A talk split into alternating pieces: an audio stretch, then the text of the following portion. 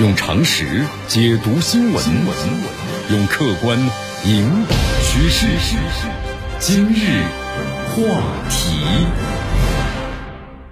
这里是今日话题。大家好，我是江南。你看媒体报道啊，以美国为首的西方国家呢，现在对俄罗斯呢不断的施压，还拿出这个制裁的俄罗斯能源的杀手锏，很明确的目的啊，就要瓦解俄罗斯的经济。美国西方国家就认定俄罗斯的，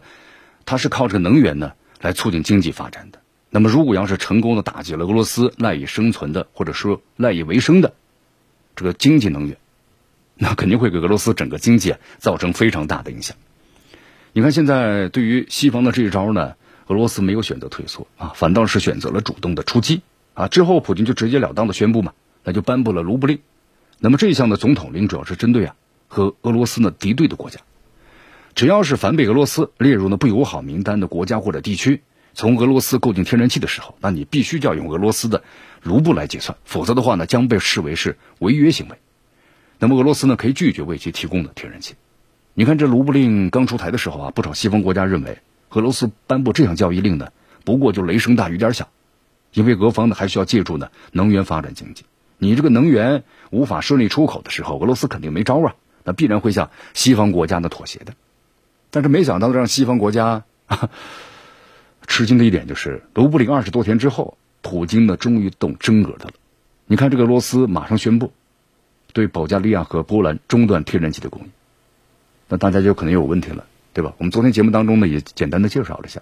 为何这个俄罗斯要拿保加利亚和波兰开刀呢？保加利亚能源部门发布的那么最新动态表明啊，俄罗斯之前呢已经向保加利亚呢发布了通知，就是从四月二十七号开始就中断的为保加利亚提供天然气了。咱们先看一下这个保加利亚在这次俄罗斯和乌克兰发生冲突之后他的态度，就是他呢是保加利亚很积极的，冲突一开始很就积极的站在了反俄的阵营当中，先后多次向俄罗斯发起挑衅，那么最终呢被俄罗斯列入不友好的名单，啊，那么针对不友好国家的俄罗斯发布的总统令现在就生效了，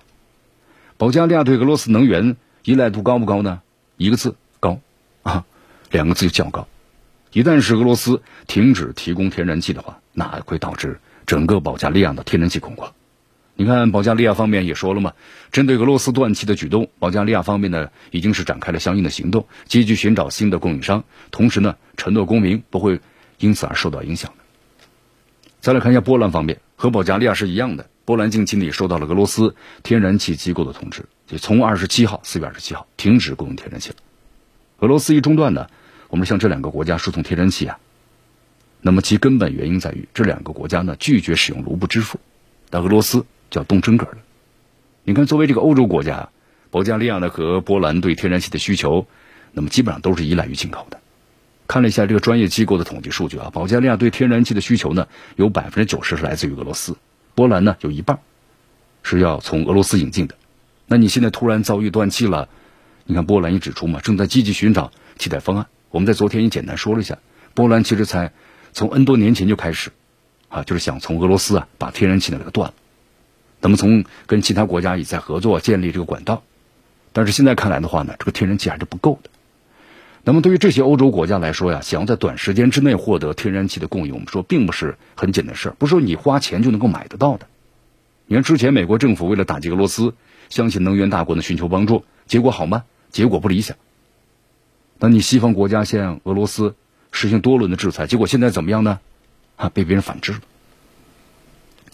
俄罗斯对保加利亚和波兰开展行动呢，也让很多欧洲国家看到了俄罗斯它是有决心的。那发布这个卢布令，并非是简单就说一说。你看现在我给你断气了，那这是俄罗斯发出的严重警告啊！原本西方国家对俄罗斯能源依赖度就非常高，再加上俄乌冲突导致油价的大幅度上涨。那么在这种局势之下，俄罗斯启用了卢布令，可谓是一招先吃遍天呐。你看那些不友好的西方国家现在进退两难呢。你如果要是拒绝俄罗斯的结算系统，那等同于就把我把俄罗斯天然气拒之于国门之外了，而且呢还要违约行为付出这个代价。根据了解的话，现在不少欧洲国家都在动摇了啊，在这个欧洲呢对俄罗斯能源的禁运问题上啊没有达成一致的立场。能源进口呢依赖度非常高的德国，包括呢匈牙利，这些国家都在担忧，那么就害怕呢，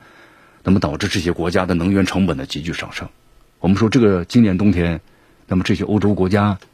那么你们是不是考虑要烧柴火呢，来取暖呢？啊，明天咱们就这个五一小长假了，就开始放假了。那么五天之后啊，我们再次和大家见面，也就是在五月五号。用常识解读新闻，